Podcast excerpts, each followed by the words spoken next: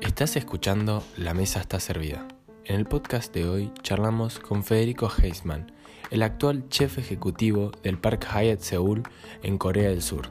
Federico nos cuenta cómo llegó hasta donde está hoy y cómo fue su experiencia mudándose de Asia y aprendiendo sobre una gastronomía y cultura totalmente diferente a la suya.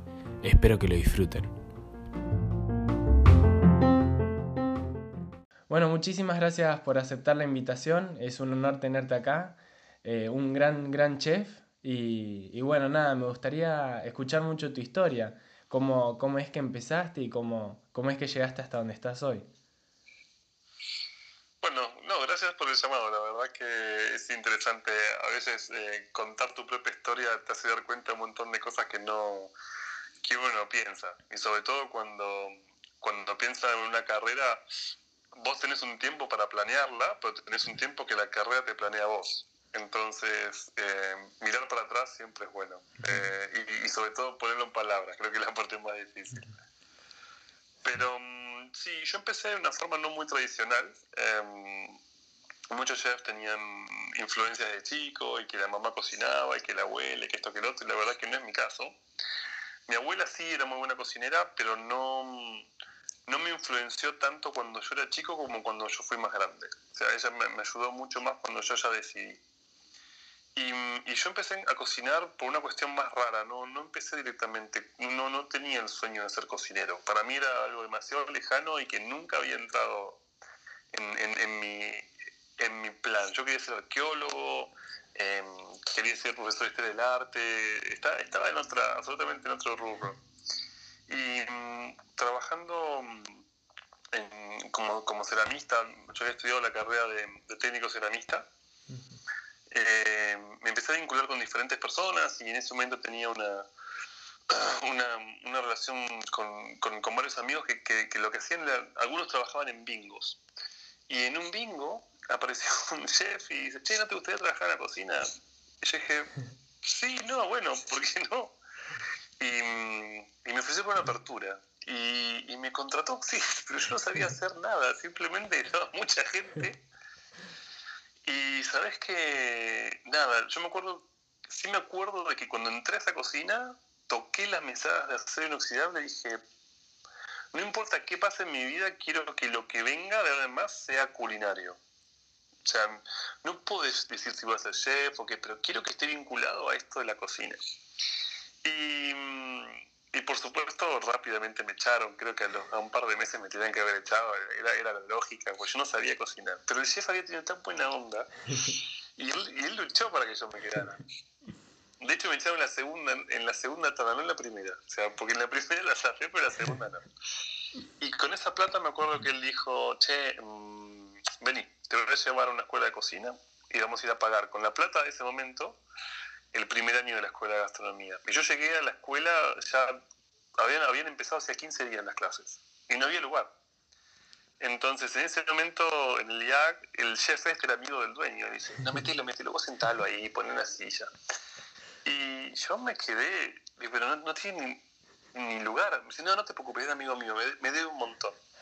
Y el tipo me sentó en una silla en la última parte del turno noche. Yo no pude ni elegir. Y, la verdad que ese tipo sin quererlo me definió la carrera de futuro.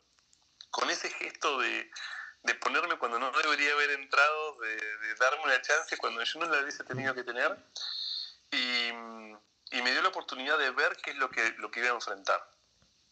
O sea, de estar dentro de una cocina y darme cuenta que lo que venía no era fácil, que iba a ser muy duro, que iba a ser un mundo muy, muy pesado, para, para el principal, sobre todo para los principiantes. Las cocinas para los principiantes son muy difíciles. Porque por sobre todas las cosas vos querés ser cocinero, pero no lo sos. O sea, vos estás en ese proceso de aprendizaje, estás viendo las cosas que pueden llegar a pasarte, pero no sos un cocinero todavía. Haces lo que te dicen. Y hacer lo que te dicen no es fácil, sobre todo si uno es adolescente, porque no quiere hacer lo que le dicen, quiere hacer lo que uno piensa. Sí, entonces, creo que, y aplicable a todas las carreras, no solamente a gastronomía, ¿no? Pero creo que ese proceso primero donde uno empieza entre luchar como, como, como potrillo que no quiere, que no se quiere dejar llevar y, y, al mismo tiempo saber que hay mucho por delante para aprender, creo que esa es la gran, la gran, el gran inicio de la carrera. Hay mucha gente que no sobrepasa esa parte. Hay gente que se queda ahí. Hay gente que dice, no, yo quiero ser chef, quiero ser lo mío, y, y, terminan, terminan en otra cosa. Por eso creo que es una, una gran parte de moldearte. Pero la diferencia que yo tenía es que yo ya era grande. Yo empecé la carrera cuando tenía 24 años. Ah, y yo venía de otro palo. Entonces tenía que recuperar el tiempo. Y, y, toda la gente que tenía mi misma edad tenía mucho más experiencia que yo. Por lo menos me llevaban tres años. Mínimo. Entonces, también requirió de mi parte un aprendizaje a ser el diferente. O sea, yo sabía cosas que ellos no sabían porque había hecho otros trabajos pero ellos sabían un montón de cosas que yo no sabía en el trabajo que estaba haciendo. Entonces, una de las cosas que a mí siempre me marcaron en la carrera en el futuro es aprender a ser el que, el que es diferente, por algo. Hoy vivo en Corea, soy diferente. Trabajé en Japón, era el diferente. Trabajé en España, era el diferente. No por ser, no por ser mejor o peor, pero es por ser diferente. Entonces, em, esa parte me dio una visión, una visión diferencial de la cocina. Eh, una visión más, yo ya venía de cerámica, entendía muy bien los procesos del calor, entendía mucho de química, entendía mucho de, composición, de artística, entendía más la vajilla que lo que iba arriba. Entonces, todo ese proceso a mí me, me dio una visión siempre un poquito más separada de lo que era cocina, pero tenía que aprender a cocinar. Y, y la verdad que, que, he hecho un esfuerzo el doble o el triple, porque trabajaba en dos turnos, trabajaba en un restaurante en la mañana, otro restaurante en la noche, porque tenía que adelantar. Y la verdad que eso me fue ayudando un montón. Y empecé, mi primer cocina fue italiana, en un restaurante llamado Harry Cipriani, que era un restaurante clásico italiano, clásico, clásico, clásico. Salada italiana en la cocina, los, los chefs y los chefs de partida eran italianos todos los productos venían de Italia y para esa época trabajar en Buenos Aires en un restaurante así era, era la maravilla, era único. Y, y, ahí fue donde yo formé mi primer paladar. O sea, los argentinos tenemos que aprender a empezar a desarrollar el paladar, sobre todo los que cocinamos. Y muchos empezamos con, con un paladar básicamente adolescente, neutro, o sea, no muy formado, no podemos diferenciar los aceites de oliva, no, no podemos saber si una pasta está al dente o no está al dente, no, no reconocemos la diferencia entre un parmesano rellano de 10 años, de 5, de 3, no, hay mucho conocimiento de productos que no tenemos, no sabemos cocinar un foie gras, no sabemos cocinar eh, un arroz para un risotto, no, no, no sabemos el agua de la pasta, cuánta sal tiene que tener, todo ese entrenamiento de paladar lleva un tiempo y por sobre todo lleva repetición. Entonces, en la cocina la repetición es muy, muy importante.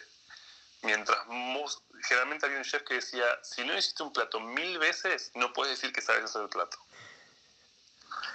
Y, y, realmente uno va encontrando las primeras veces, sí, salió, a veces sale bien, a veces no te sale tan bien, pero cuando vas por la mil ya le empezás a detectar otras cosas al plato empezás a hacer un arroz y te das cuenta, mm, este arroz es un poco más viejo que el arroz que tenía antes. Entonces, ¿sabes qué? Lo vamos a cocinar 30 segundos más.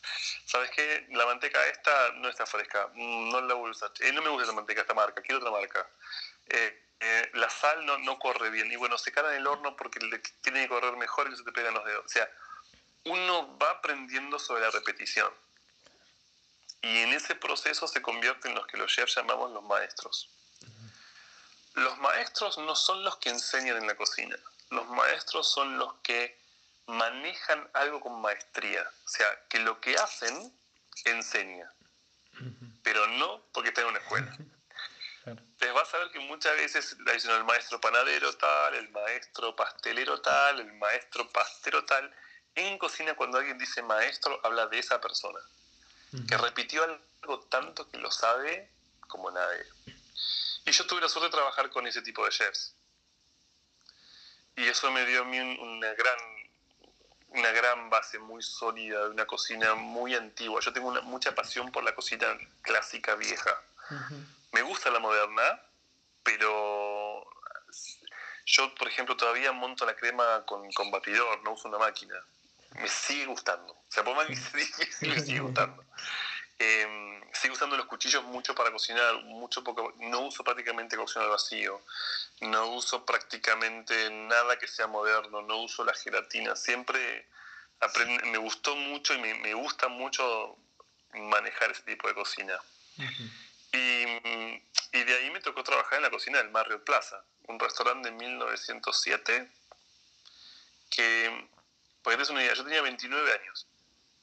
Me había ido a Europa en el medio, había trabajado por un 3 de Michelin, donde casi dejo de cocinar muy, muy duro. Volví acá, me dan esa cocina y yo tenía 29 años. El día que yo cumplí 29 años, el jefe mío de carnes cumplía 29 años trabajando en el hotel.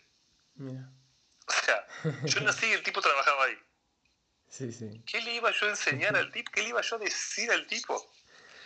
Entonces, la verdad que la tomé como una escuela, como una escuela fantástica, como una escuela donde, donde aún siendo jefe, fue, fue más lo que recibí y lo que pude dar. Pero sí es importante que uno tome la posición de jefe y haga lo que corresponde como jefe. Entonces, la verdad que tuvimos una muy buena relación. Fue muy buena eh, la experiencia mía en esa cocina. Y fue la cocina que me dio más un muy buen grill, fue mi primer hotel, entonces este, empecé a ver un poco la, diferencia entre el restaurante de calle y el restaurante de hotel y, y, pararme para elegir qué me gustaba más. Quería más un hotel de hotel donde el chef también es un manager, también tiene un, otro tipo de cargo, tiene otro tipo de, formación, o quería dedicarme netamente a cocinar como cocinero de, de, restaurante. Y la verdad que me gustó mucho la versión del hotel y por eso me quedé mucho más en la hotelería. ¿Y qué es lo eh, que... Pasé por tu restaurante. ¿Qué es la diferencia más grande que encontraste? La diferencia más grande es que el, si bien el entorno es mucho más complejo al de la hotelería, porque tenés recursos humanos, tenés eh, administración, manejo, hay un montón de cosas que no tienen que ver con vos cocinar. Y el restaurante de calle, si no estás cocinando otro tipo de, de actividad, podés hacerla, pero no es tan importante. En la hotelería eh, vos llenas un montón de files, vos tenés que, preparar tus archivos, preparar las, recetas, armar todo. En los restaurantes de, calle generalmente puede que pase, pero no es mandatorio. O sea, puede, puede que sí o puede que no. Y la diferencia es que en el hotel vos no tenés tanta elección sobre tu personal. Yo no elijo a quien quiero. Tiene que pasar por un filtro de recursos humanos, tiene que pasar un filtro del gerente general, a veces. Entonces, hay muchas cosas que tienen que ver con la formación en el futuro. Entonces, es un poco más, menos personalizada. Entonces, te podría decir que, que es como, como, como, si fuese más, um, más posterizado el tema. O sea, está más limpio. La, gente, viste, no tiene esos locos, esos medio chiflados, esos ya medio...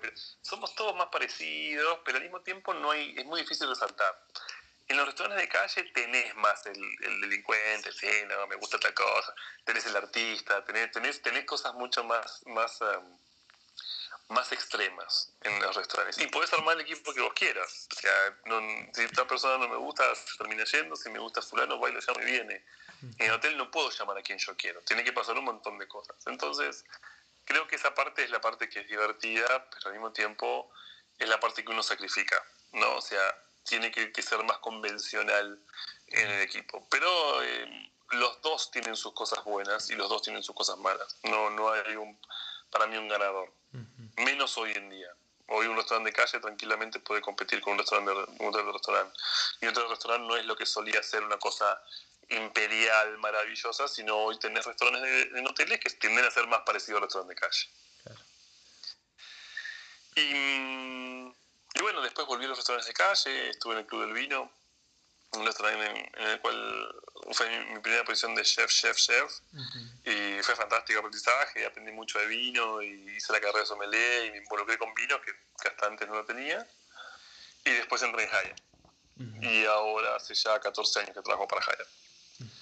Eh, que y lo bueno de, tanto tiempo es que conoces mucha gente, eh, conoces muchos países, haces promociones, viajas. Eh, tiene esa parte de viajar que, es, que, que, la hotelería tiene, que en determinado, no cuando sos un cocinero, cuando sos un jefe de partida, difícil, Pero ya cuando sos un jefe de cocina o, un sous chef, ahí te es más fácil, te es más fácil este, poder viajar y conseguir puestos en el exterior y todo.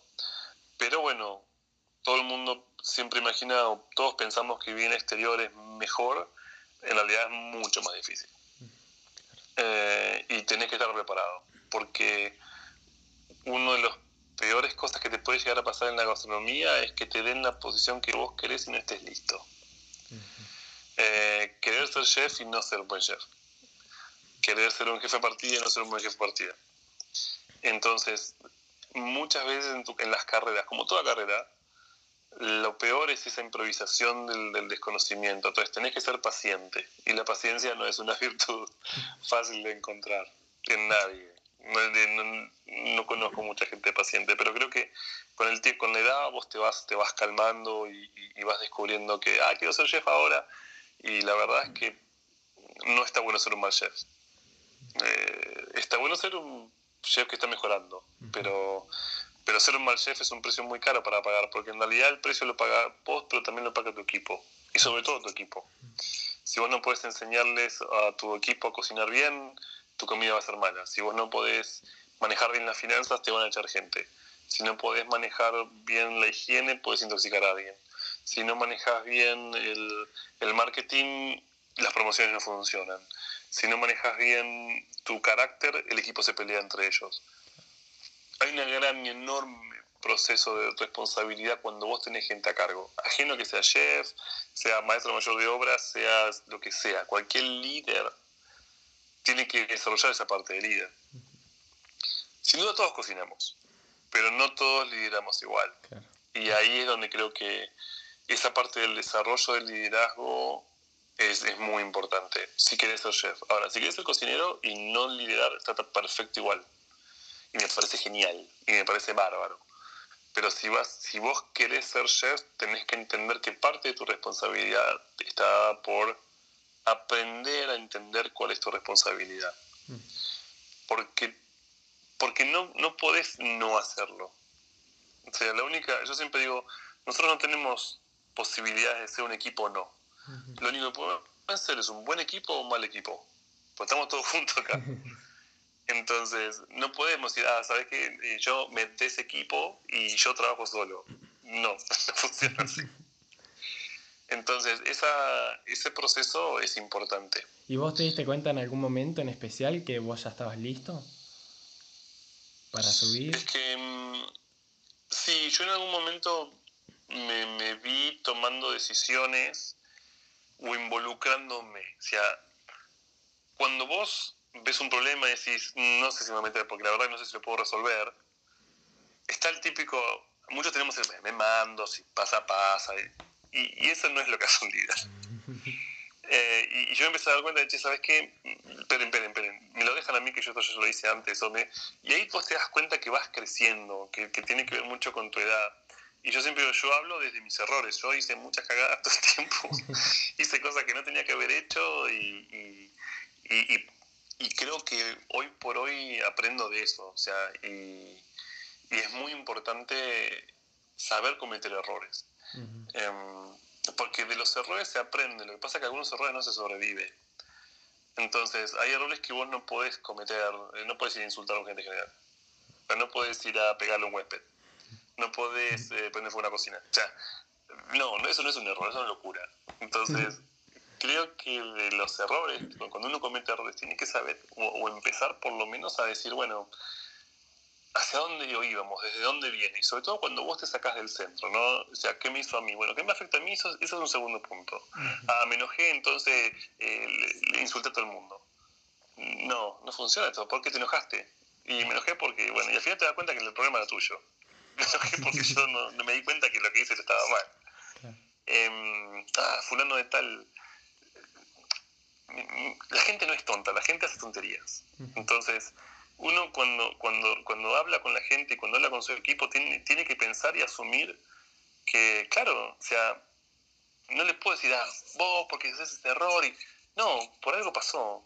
Y, y empezar a analizar por qué ese error pasa. Yo cuando empecé a analizar eso y empecé a despersonalizar las cosas y a, no enojarme con la gente, me di cuenta que podía liderar. Siempre y cuando perdiera el control y me hiciera el duro y me hiciera el que no, el que, ah, es un error, entonces hay que matar a alguien, ahí me di cuenta que así no funciona el liderazgo y no, no pasa por ese lado. Entonces, vos vas ganando confianza, la gente va confiando en vos y, y de a poco te vas encontrando en el camino. Porque esa es la primera parte. La segunda parte es liderar hacia dónde. O sea, liderar hacia cuál es el destino. Y ahí es donde, donde, donde viene la segunda parte, que es la parte más difícil, que es el entendimiento de por qué haces lo que haces, cuáles son las cosas que estás dispuesto a, a sacrificar y no, cuáles son las decisiones que uno toma profesionalmente.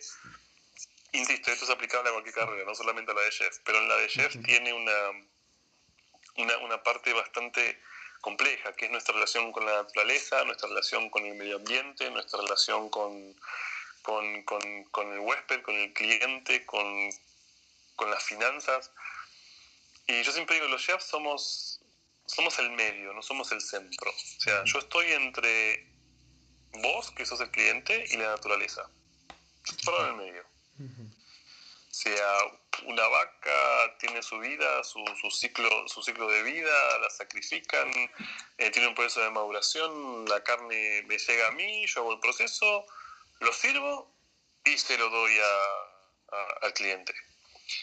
Todo este proceso de la naturaleza yo no, no, estuve involucrado. O sea, no estuve involucrado en la vida de la vaca, no estuve involucrado en, en, en su desarrollo, en su alimentación, pero estuve involucrado en elegir el mejor momento para tener esa vaca y saber si quiero una vaca que haya tenido una mejor vida o tengo una vaca que es más barata pero que la pasó mal. O sea, en eso sí tengo responsabilidades.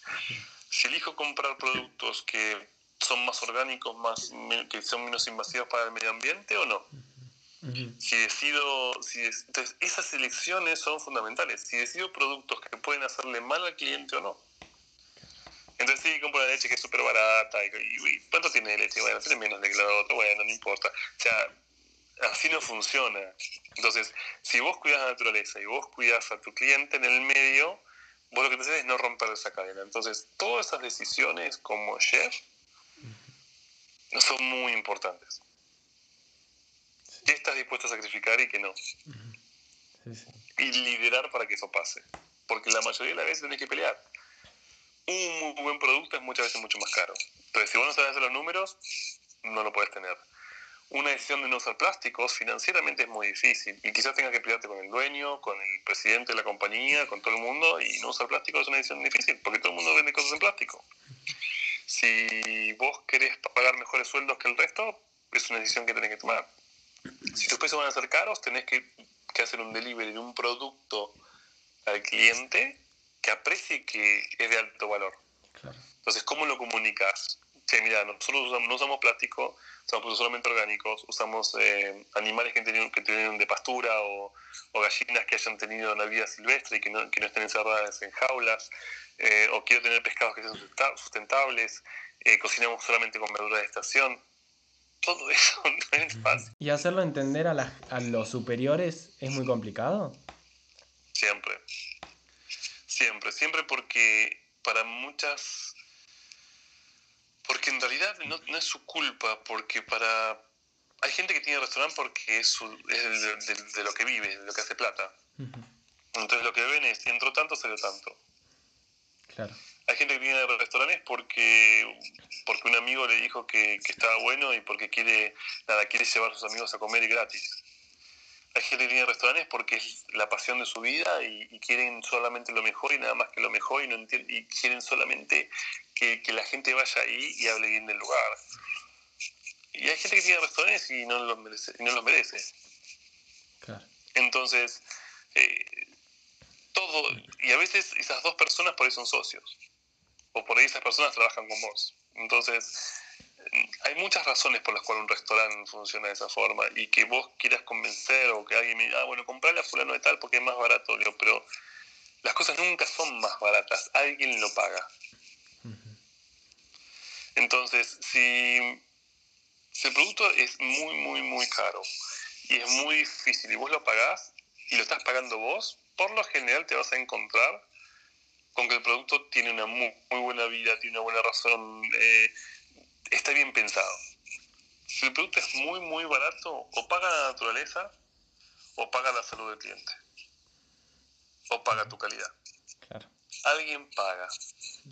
Entonces, si vos tenés este, una gallina encerrada en un, en, un, en un gallinero sin espacio, con una vida bastante insalubre, la calidad de esos huevos no va a ser buena y es muy posible que alguien se enferme.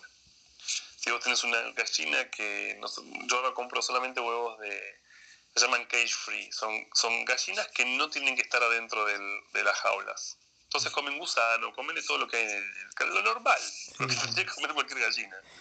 Es un huevo que vale tres veces más caro de lo que vale un huevo normal. Entonces, sin duda lo voy a usar para hacer un huevo frito, sin duda lo voy a usar para, para, para algo que se consuma directo, no lo voy a usar para pastelería. Porque en la pastelería vas a mezclar el huevo con azúcar, con pan y vas a hacer otra cosa. Entonces, para eso sí puedo usar un huevo por ahí que no sea de tan alta calidad como ese. Entonces, el secreto está en que como chef, asignes las cosas a lo que tenés que asignarlas. Y todo ese proceso de aprendizaje es, créeme, larguísimo, te lleva toda la vida. Toda la vida tomar esas decisiones. Y nada, y tenés que agarrar el auto, salir a ver hasta el proveedor, ir allá y ver, che, las gallinas son, son ¿dónde viven? Ah, mira, están ahí afuera. Y las tenés que ir a ver. Che, la carne, ¿cómo se hace wagyu? Así, ¿cómo se hace tal? Así. Yo generalmente guardo en el año, ahora que vivo en el exterior, unos 10 mil dólares al año de un presupuesto para viajar y, y, conocer proveedores y visitar proveedores y aprender cosas nuevas. Entonces dispongo de ese dinero para que realmente entrenarme, entrenar a mis chefs y entrenar a servicio, e incluso llevo hasta, hasta la gente de marketing, para que entendamos cómo se produce cada cosa. Y, y la verdad que es, es, es, es, digamos, es como comprar libros, es, invaluable poder hablar con un granjero, es invaluable que hablar con un pescador en alta mar, es invaluable, es invaluable eh, tener, por ejemplo, tiempo para estar con un, con un criador de vacas en Japón o, o en Corea, donde son tan diferentes a las cosas que nosotros hacemos. Es invaluable hacer tofu, hacer salsa de soja, aprender a hacer aceite de oliva, aprender a hacer vino, es invaluable. Porque en esa parte del proceso vos podés no solamente entender qué es la calidad, sino entender el impacto que vos tenés en la naturaleza y el impacto que vos tenés en estas personas. Entonces, la verdad es que sí, yo creo que esa parte del desarrollo de un chef, esa, esa, esa interacción, ese, ese estar en el medio, no soy el centro, no viene todo para mí, yo no soy lo más importante sino que yo puedo, tengo que saber elegir en qué momento un durazno está perfectamente rosadito, con su pelucita y dulce, y simplemente lo sacás del, del árbol, lo lavás, lo pones a que se enfríe un poco, lo, lo cortás a la mitad, lo pones en una mesa y eso está bien. Eso para mí es un chef.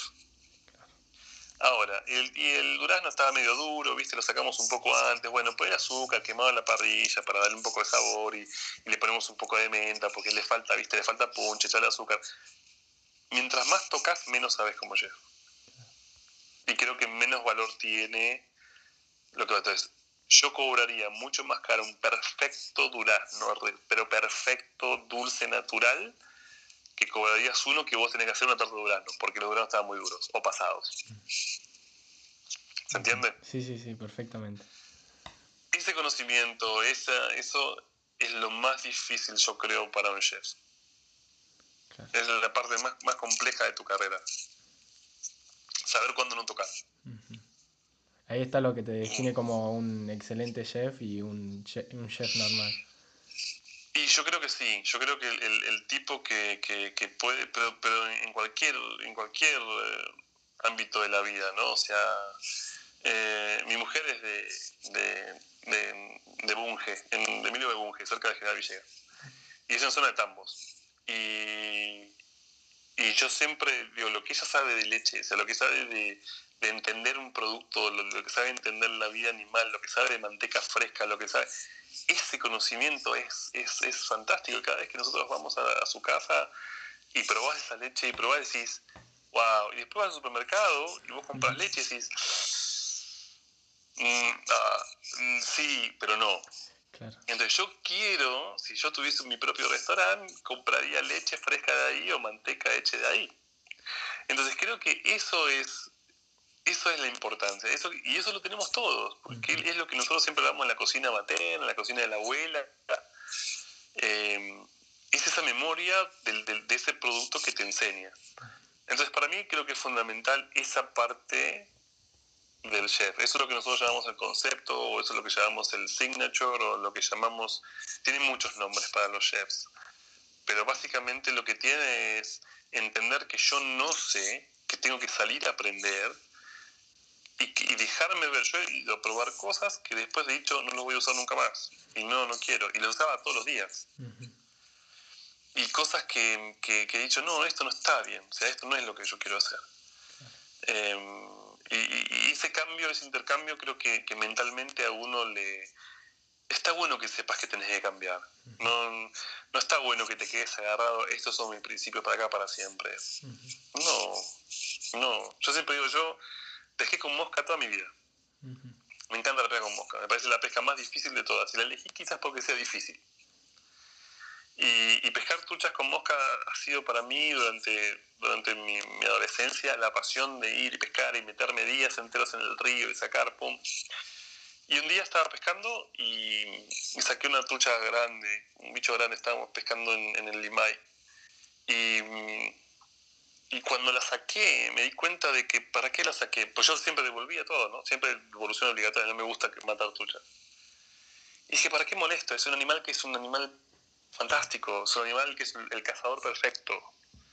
¿Entendés? El, el, puede, puede comer algo que viene a 12 kilómetros por hora en, en, un río y, verlo de antes y detectar. si a mí me tiran desnudo al lado del río donde está ella, yo me muero y la trucha vive. O sea, es un animal extraordinario. Y dejé de pescar. Y dejé de pescar porque me di cuenta de que no, no estaba bien. Sigo amando la pesca, pero no está bien. No está bien ir a sacar esa trucha porque generalmente las truchas, si, si uno no las pesca bien, se mueren después porque queda muy cansada y se ahoga, o le lastimas la boca y la lastimas mal, y la, boca, y la trucha a veces no come por un par de días porque está asustada. Y dije, bueno, date, date la oportunidad de cambiar creo que, que, todos nosotros tenemos la oportunidad de cambiar y entender cuál es nuestra responsabilidad.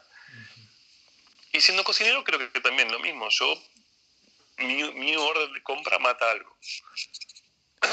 o sea, cada vez que yo ordeno un chancho, al chancho la que matarlo. Cada vez que ordeno una carne, matarlo. Entonces, ese respeto por el animal creo que es importante, el, el entender de que hay que, hay que cambiar un poco, que no está bueno tener solamente carnes, que, que hay que ayudar un poco a, a, dejar descansar la cosa y buscar productos mucho más caros porque son un chancho con una mejor vida y tener menos chancho que antes. Y no tener cochinillo todo el tiempo. Entonces ya creo que, que, eso, que es importante. Pero bueno, eso, eso a mí me ha llegado con, con, con la edad. O sea, no me llegó solo. Me ha llegado también con la experiencia y con ir a las granjas y ver los animales y decir, y las voy a matar todas. Y ahí no, no, te sentís tan contento, ¿no? No, no es tan bueno hacer un churrasco cuando, cuando vos viste las vacas y, estuviste con ellas sentados en el campo y ves la vaca pastando lo tuyo y creo que nos falta eso un poco, nos falta volver a, interactuar a los chefs, sobre todo los porteños, sobre todo los porteños. Muy interesante, sí, sí, sí. Y volviendo a, a cómo, cómo llegaste hasta, hasta Corea, eh, empezaste en el Hyatt en Buenos Aires ¿Y cómo fuiste? Cómo, a, dónde, ¿Para dónde fuiste?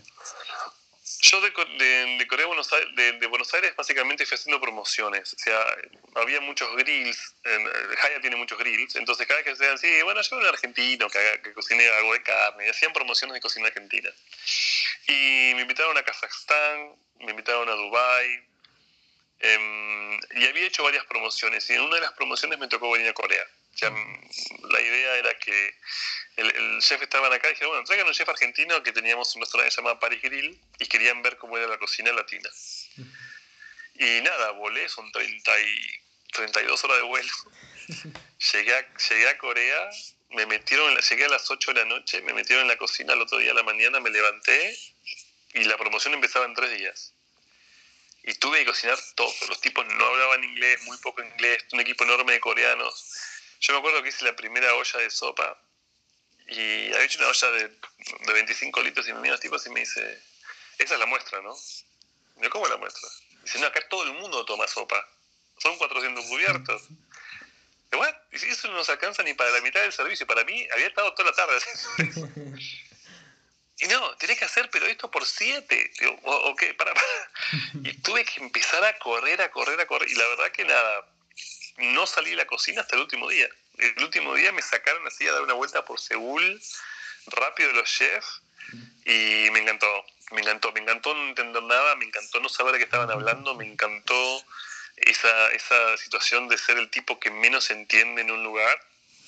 Y mm, cuando volví a Buenos Aires le, dije a mi mujer, mira Mari, ¿sabes que nos veo viviendo en, Corea? Y dije, ¿what? Imagínate, Seúl, 2011 ya. Nadie, no era como ahora que hay kimchi, que todo el mundo habla de los restaurantes coreanos, hay, hay chefs coreanos famosos. No, era la, la, tierra de las tintorerías, era la, la, idea que teníamos. Y cuando yo vine para acá me di cuenta que Corea es una ciudad súper avanzada, con una historia gastronómica fantástica. Y nada, y mm, al año y medio se abre la posición en el hotel y yo apliqué desde Argentina y dije, yo quiero. Y me llamó el que había estado como jefe de esa promoción y me dice, ¿estás seguro que querés venir? Le por favor, llévame. Dale. Y me lo trajo. Me trajo para acá. Me vine yo primero y mi mujer se vino seis meses más tarde, como para darnos cuenta si valía la pena o no. Este, y a los seis meses, nada, nos enamoramos de Corea. Y nos enamoramos de Asia. Y nada, yo empecé a trabajar con los monjes budistas en, en hacer comida, la comida de los templos, a estudiar con ellos, a estudiar té, a estudiar un montón de otras cosas que yo no entendía. De los pescados que yo recibía no entendía nada. De los cortes de carne no entendía nada. De la verdura que los tipos comían no entendía nada. Kimchi no sabía lo que era. Arroz, hacía solamente risotto, y en Asia el arroz es lo mejor que puedo hacer menos risotto. Así que tuve que reeducarme, reeducarme de cero. Y al año y medio me mudé a Japón. Y viví en Tokio por tres años. Eh, también mucho más complejo, mucho más difícil, mucho más pesado. Y a los tres años este, me ofrecieron volver al mismo hotel que había estado antes. Y yo la verdad que lo adoré. Y me había quedado pendiente mucho lo de trabajar, seguir trabajando con los monjes budistas. Un conocimiento sobre la cocina, sobre el cuerpo, sobre la salud enorme. Entonces dije, bueno, tengo que volver a estudiar esto. Que es muy diferente, a lo que, es muy diferente a lo que existe acá en la Argentina. Es absolutamente lo opuesto. o sea, no, no, hay, no, hay, algo más opuesto que, que, que, Corea y Japón para Argentina. Sí, mucho cuidado del cuerpo, mucho cuidado de, de lo que se come, mucha conciencia de lo que se come Em, mucho cuidado de la tierra. O sea, no, son, vos pensás que, que, que, Seúl es apenas más grande que Jujuy. O sea, son, son extensiones de terreno muy grandes, entonces tienen que, que, plantar arroz por lo menos dos o tres veces por año y tener una, un arroz súper productivo. Vacas, vos pensás que en Corea solo, en, Japón no llegan a 3 millones de vacas y son 100, 126 millones de personas contra nuestros 60 millones. ¿no? O sea, imagínate, 3 millones, tenés nada de vaca. Porque no tiene espacio para que pastoreen, porque no les conviene, porque una vaca tiene un ciclo de vida muy diferente, el doble que la nuestra. Es una vaca que la sacrifican a los 40 meses. Hay que darle comer a una vaca 40 meses. Es una fortuna. Entonces pagás 50 dólares un kilo de carne, pero como si nada. Entonces, otra crianza, otro sistema de educación, muy diferente. Y la verdad que sí, para mí era eso. Y volví a Corea y ahora ya hace casi nueve años que vivo en Asia. Un montón. Este, es un montón, es un montón. Y cocino hace 20 y 9, los tengo en Asia. Y la verdad que ha cambiado la forma mía de cocinar. yo ya no, no sé, no sé ni qué cocino. no, te podría decir qué estilo cocino. ¿qué estilo cocinas? No, depende. depende del día. Hago, hago medio chino, hago japonés, hago italiano, hago argentino porque soy argentino. Eh, me gusta la cocina clásica francesa, no te honestamente ya me cuesta muchísimo definir qué, qué tipo de cocina hago.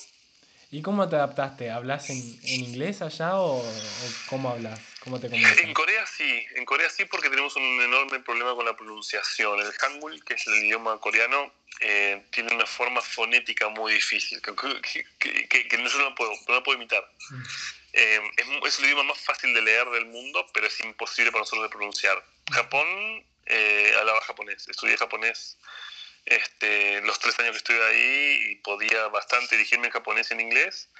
En Corea me muevo en inglés, em, pero, la pero entiendo cuando hablan. Cuando los coreanos están hablando, yo siempre digo, ojo con lo que dicen porque papá entiende. Eh, no, sí, bueno. Pero eh, puedo llegar a entender un poco lo que se dice. Y, pero sí, pero generalmente no. En, en, la vida cotidiana, los carteles, mi mujer lee perfecto, también no hablamos mucho, pero lee. Y nos movemos muchísimo con los apps y con todo. Y la verdad que ya después de cinco años de vivir acá, ya sabemos qué tenemos que hacer, sabemos cómo ir al banco, sabemos que ir a todos lados. tampoco nos arreglaba. En el supermercado sabemos qué comprar. Pero el primer año fue, una, fue, un, parto. No, no distinguíamos leche de, de, manteca, de crema, de yogur. La pasamos, la pasamos bravo. La, el primer año fue, fue durísimo, durísimo. Me imagino. Y, y en una entrevista que, que hiciste allá en, en Corea, contaste que, que, para aprender más sobre la cocina de allá, te, te fuiste a las familias de, de, tus cocineros a aprender. ¿Cómo fue todo eso? Yo creo que, o sea, en un proceso de aprendizaje de una cultura, la que sea, cualquiera que sea, eh, cuando vos llegas a un lugar, eh, nunca tenés que subestimar, nunca tenés que poner un molde en tu cabeza de cómo tendría que hacer. Yo eh, aprendí que acá todo tiene que estar cortado porque la gente come con palitos y no usa cuchillo. Eh, y tuve que aprender que el arroz se sirve individualmente porque nadie quiere mezclar, porque es lo único que comes, pero que los coreanos comen con cuchara diferente de, Japón y China que lo comen con, palitos. Entonces, el arroz de Corea es diferente en su textura, en, en, cómo lo puedes levantar, porque con los palos es más difícil que comer que el japonés o el chino. Entonces, cuando vos vas a la casa de alguien, vos te das cuenta que los coreanos llegaron y pusieron todo sobre la mesa y nunca levantaron los platos, hasta que te vas. Y sobre todo no te, no te dan postre, pero la comida es muy dulce. Entonces, Corea tiene todos los sabores en un solo bocado. Dulce, salado, agrio, por eso no hay postre. Postre no, no, no hay, es todo junto. Y cuando todo queda en la mesa, es de muy mala educación levantar, porque yo no sé si vos terminaste, si no, incluso si los platos están vacíos. Entonces, lo que yo me di cuenta es que nuestros camareros nunca levantaban los platos. Y los, y los todos los, los, que venían, todos los, los, los clientes europeos, se quejaban de que el servicio es malísimo, ¿por qué nadie levanta los platos? Y yo me di cuenta que es una cosa racional, es una cosa cultural, es una cosa que ellos no la piensan. Simplemente nosotros tenemos que educar a, che, es un restaurante italiano, hay que levantar el plato. En el coreano no, pero acá sí. Todo eso se aprende cuando vos lográs esa situación de, de, de confort. ¿Qué es lo que le genera confort? Porque el confort es lo que la gente conoce. O sea, tu confort es como vos le digas a un tipo, bueno, ¿cómo como asado? ¿Cómo como asado los argentinos? Y vos me decís, y lo llevas a un coreano a una parrilla en Palermo. Eso no es asado. Nosotros lo comemos así. Nosotros nos comemos, eh, bueno, un bife chorizo, tráeme... No, nosotros al lado de la parrilla, picoletas al lado, primero el choricito, después la mollejita, después los chinchulines, después viene un, un corte de carne, después por el último viene pollo, si hay un cerdo, un chancho, y son cuatro o cinco horas. Sí. Eso es un asado. Un restaurante, una, una comida de una hora no es un asado. Mm. Entonces, qué diferente es la experiencia que se lleva un chino, un, un, cualquier extranjero, de comer un asado con vos en el campo a comer en una parrilla en Recoleta. Son, eh, son dos mundos diferentes. Entonces yo creo que en el proceso de aprendizaje, lo que es comfort food para un argentino es el asado con los amigos del domingo.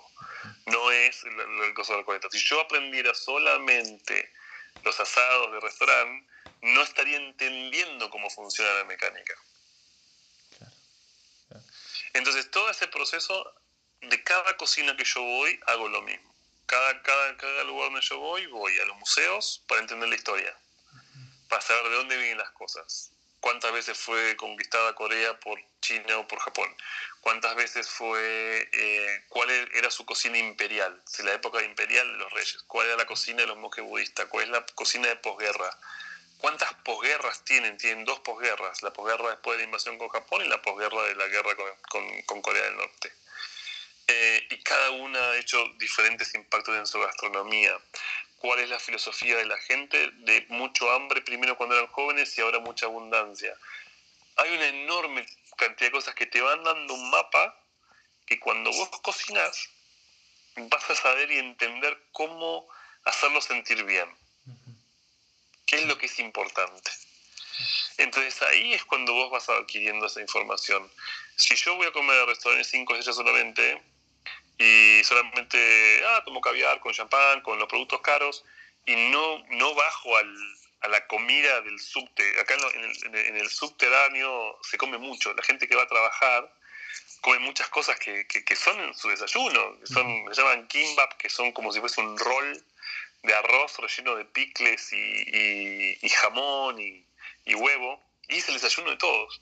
Y yo adoro desayunar eso. Ahora, ¿puedo hacer una versión gourmet de eso? ¿O puedo jugar un día a hacer un plato que, lo que, que sea una reminiscencia de eso? Ellos lo van a probar y decir, ¡ay, eso es lo que yo como cuando voy a trabajar! Cuando vos logras algo así, con una cultura, esa es la función del chef. O sea, e, eso, eso, eso yo lo considero que es importante. Tocar, tocar algo de la gente. No mostrarte que yo puedo cocinar mejor que vos. Y sí, con foie gras, con caviar, con, con langosta. Sí, somos todos buenos cocinadores. Sí, oh, y sí, mira, y pongo champán. Que vale. Sorprendeme con una cebolla. Sorprendeme con un huevo. O sea, hacer un omelette y sorprendeme. Ese tipo, ese, ese tipo de chef es el que, yo, a que a mí me gusta más ser no juzgo al, que, al otro. Si el otro hay tipos que, viste, que le gusta todo sobre todo, me parece perfecto, me parece bárbaro, está, bien.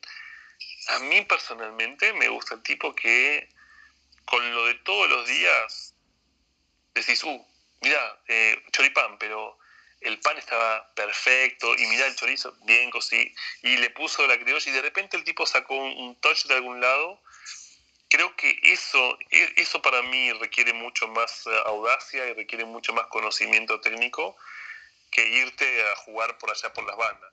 Si abrís un vino súper, súper caro, y bueno, si a todo el mundo le gusta. Ahora, buscar un vino de un, de un bodeguero chiquito, que el tipo es orgánico y que tiene la mejor, esa es la mejor cosecha y que tiene pocas botellas y que ese tipo, eso para mí vale más. Y creo que, que en la gastronomía es, a mí personalmente la que más me gusta. Claro, y, y, a tu, y volviendo con tus gustos, este, Corea con, o sea, con tus gustos de la comida clásica, no tan moderna, Corea con, con toda la fermentación y todas esas cosas, va, va a, la cocina muy antigua. Yo estoy, yo estoy en el paraíso de, de, de, ese sentido, sí. Acá sí, acá a mí nunca en mi vida se me ha ocurrido hacer salsa de soja. O sea, y acá he hecho un montón de veces, o hacer mi propio kimchi. Eh, sí, sí, acá aprendí un montón de esa cocina antigua y es la que más hago. Y de hecho, mi chef siempre se ríen que se dicen que yo soy más coreano que ellos, porque yo sé por agarrar y irme con los monjes budistas a tal lado, a tal montaña y, y, comer tal arroz. Y, y mientras más antiguos los platos, mejor yo creo que eso, eso a mí me apasiona. O sea, Japón lo mismo. Japón siempre miedo a la casa que, te daba miedo entrar porque se caía a pedazos y bueno, si es por si se cae a pedazos y te acá por algo sobrevive, tiene que ser. Y la verdad es que me he metido en cada una también. Corea es más peligroso, por ejemplo, que, que, Japón. Japón, a, lo sumo, en Japón lo más raro comí fue hígado de caballo crudo mm. o pollo crudo. El, el sashimi de pollo era medianamente normal. Y, y esas fueron como que, wow, qué loco. En Corea, papá, me, han dado de comer cosas que yo digo, yo me tengo que morir acá. Tiene una. ¿Viste el pescado, la raya? Lo fermentan un año y medio. La raya es un animal que, que tiene, tiene un porcentaje de amoníaco. Y el olor de amoníaco no lo podés creer. Y lo mezclan con cerdo y con kimchi. Es veneno. Yo alguien se va a morir con eso. Después tiene unas, unas eh, almejas que se llaman las almejas sangrantes y vos la que solamente las lavan con agua caliente y te las sirven así. Es una bomba de tiempo, es una bomba de tiempo. Y nada, viste, y los tipos se divierten, jajaja, y escupen sangre y decía, pero eso es horrible. Corea a veces me metí en el gusano de la seda, les encanta, lo hacen, tiene un olor a fuerte, digo, pero ¿por qué? Ahora, después me voy a un restaurante donde hacen unos cangrejos chiquititos que salen al amanecer, que simplemente lo saltean en aceite con un poco de ajo y ha sido la cosa más maravillosa y delicada que he probado en mi vida. He probado unos tofu, que el tofu siempre ha sido bueno, así de paso cartón, no tiene sabor a nada. Un tofu fresco, recién hecho, que te digo, lo probás y viajás, decís, wow, salsa de soja de 15 años, de 20 años, de 30 años, eh, licores de todo tipo, té de todo tipo, fruta, o sea, como te digo, sí, también lo, tienen cosas que son increíbles. Entonces hay que, hay que animarse un poco a encontrarle ¿viste, el punto y decir, no, esto es... Y a mí me pasa que hoy a veces corrijo mi chefs y dicen, che, este arroz está pasado. Y eso, y eso sí es muy difícil. Porque ellos son, comen errores de chiquitos. Entonces vos realmente tenés que agarrar y cuando lo vas a decir, yo no sé cuándo lo está bien y cuándo lo está mal. ese, ese ha sido mi entrenamiento más fuerte. O sea, eso es donde yo puse mi mayor cuota en decir, yo, a ver, no sé, no, yo no, puedo cocinar arroz, pero yo sé que un arroz es muy bueno. Y eso sí, es yendo a comer a lugares muy buenos. Entonces, voy a comer a ver a maestro fulano de tal que cocina arroz y decís, puta, qué bueno. Y el tipo es agua y arroz. Pero la técnica es brillante. Yo llego a mi restaurante, lo pruebo y digo, para, no, esto no está bien. Y no sé cómo arreglarlo, pero no está bien creo que eso también es gran parte de, uno, ¿no? O sea, ser, ser, el guardián de los conceptos, ser el guardián de la calidad. Esa, eso es para mí mi, mayor obsesión. Yo soy el guardián, o sea, yo chequeo que, que se haga. Muchas cosas no sabes cómo se hace, o sea, platos tradicionales. Yo tengo una abuela haciendo los desayunos, hace una abuela. Porque el desayuno acá es muy, muy importante y la vieja cocina bárbaro, pero de vez en cuando se manda alguna, y viste, yo la abuela, y dice, no, es que el arroz no era tan bueno, entonces ¿para qué lo hiciste ese arroz tan bueno? Me llamás y voy a comprar, tengo supermercado a la vuelta. Sí, no, bueno, no, me echa, viste, y, yo solo con eso ya se ríe, me dice, vos sos argentino, ¿entendés? O sea, no me puede estar diciendo que tan bueno. Creo que, creo que eso es importante, creo que ahí es donde uno tiene que ver, y, también lo aprende la reacción de la gente. Hay cosas que a mí no me gustan, sea, mm, y, hay cosas que son netamente, netamente culturales. Acá todas las, las sop, todas las, los fideos, yo que sé, fideo de la boloñesa o con crema, lo que sea, vienen como una sopa, viene como mucha, mucha, mucha salsa. Y mm, yo habiendo trabajado con italianos y habiendo trabajado un poco en Italia, digo, no, así no. Y me dice, no, no, no, para, para, que no. la gente, yo hacía la paz y se enojaba, me decía, no, está mal. Digo, no, es así. No, está mal. Y un día me di cuenta que, claro, ellos, como los, los fideos lo comen con los palos, necesitan hacer el, sorber, como si fuese ramen.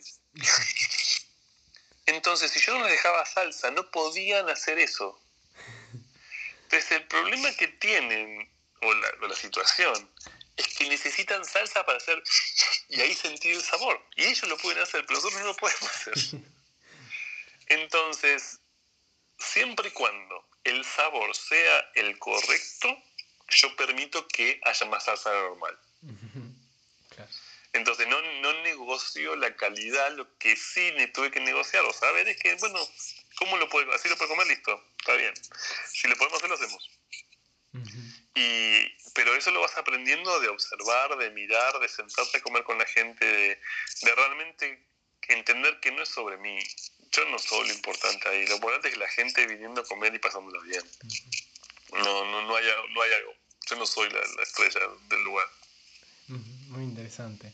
Y este, también te nombraron Hansi, no, Hansi, no sé cómo se pronuncia, como embajador honorario. El embajador de la comida coreana y la imagen de la comida coreana, sí. Básicamente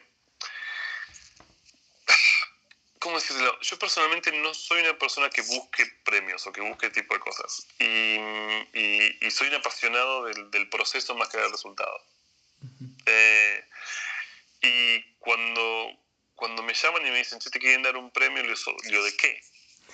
Y me dicen, no, por el trabajo hecho con los granjeros, con porque he ido a visitar a muchos granjeros, o sea, me he subido a, barcos pesqueros a pescar con ellos, he ido a hablar con los productores de eh, el Avalon, los sustentables, para ver cómo producían. A, todas las granjas de carne que te puedas imaginar, todas las granjas de pollo que te puedas imaginar, todas las granjas tradicionales de chanchos que te puedas imaginar, todos los productores de eh, cosas que están por desaparecer. Es decir, esos tipos tienen una mermelada de faisán. Yo dije, está mal la, la, traducción, ¿cómo es una mermelada de faisán? Sí, sí, sí, tenemos mermelada de faisán. Efectivamente, tiene una mermelada con carne de faisán. Y yo decía, ¿para qué? Pero esto... Y se come con arroz. Y es ultra recontra nutritivo. Hay una sola granja que lo produce en Corea, que es la última. Y lo hace a través de cocinar arroz cocinarlo tanto, tanto, tanto que, que el azúcar del arroz, el almidón de arroz se hace dulce, y a eso le agregan el jugo de la cocción del, del, del, faisán y carne de faisán. Y después lo cocinan como si fuese una miel oscura. Se llama yo. Y dije, puta, esto no tiene ni uso, no sé para qué. Bueno, lo fui a buscar, vine acá a Corea, lo traje a Seúl, y es una cocina que es de las viejas, ¿viste? Las viejas acá deliraban, decían, loco, ¿cómo puede ser que trajiste esto? Que ya no existe más, qué maravilla, el último granjero. Imagínate el tipo que vendía poco, empezó a vender un montón. Y por todo eso, ellos dijeron, no, pero te, vamos a ver. Yo nunca supe cuál era el camino, nunca fui a buscarlo. No fui a buscar eso. Y me sorprendió un montón.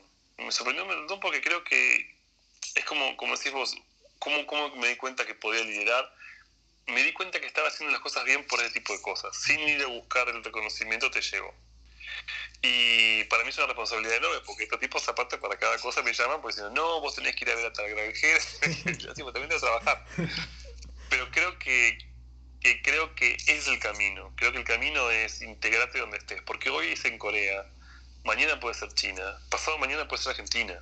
Si yo vuelvo, esta forma de trabajar, yo no la quiero cambiar. O sea, entonces me tengo que ir a Salta y a buscar los productos salteños que me parecen súper interesantes. Jujuy me parece fantástico. Mendoza me parece un lugar súper interesante. La Pampa tiene, tiene cosas y, productos y, tradiciones que no se tienen que perder.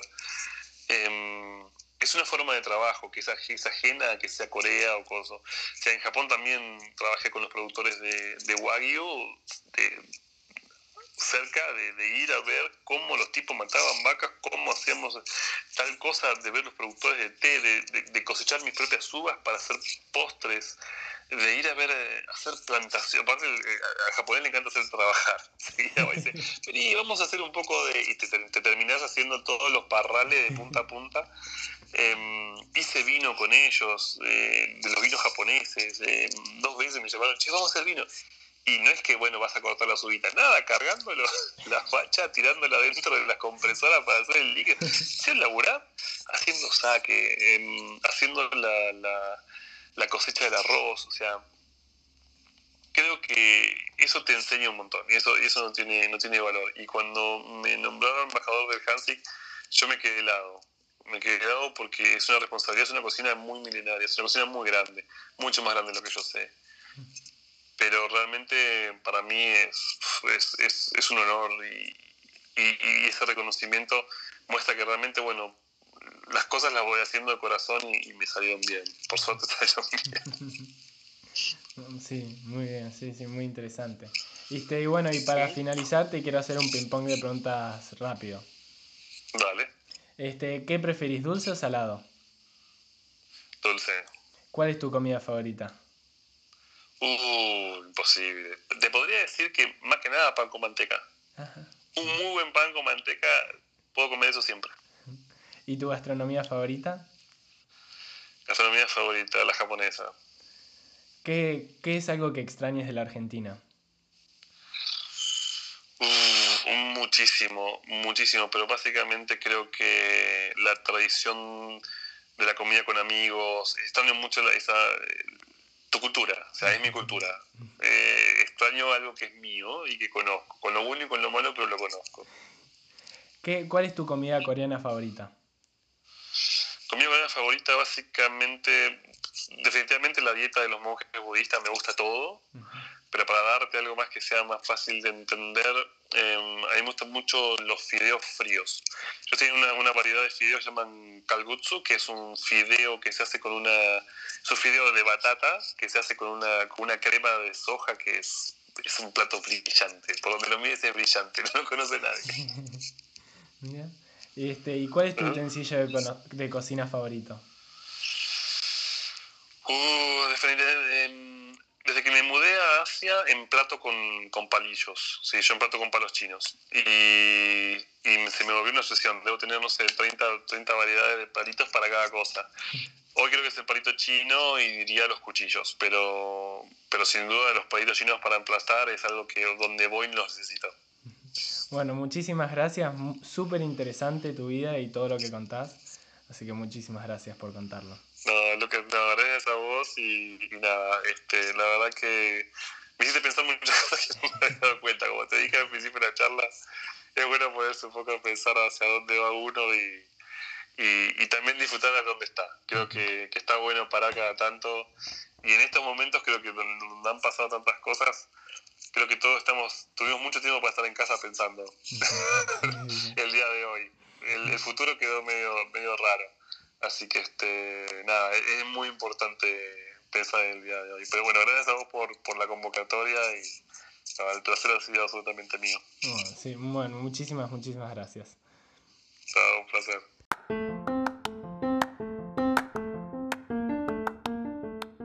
Muchas gracias por escuchar el podcast de hoy con Federico Heisman y su historia. Para más podcasts así, suscríbete.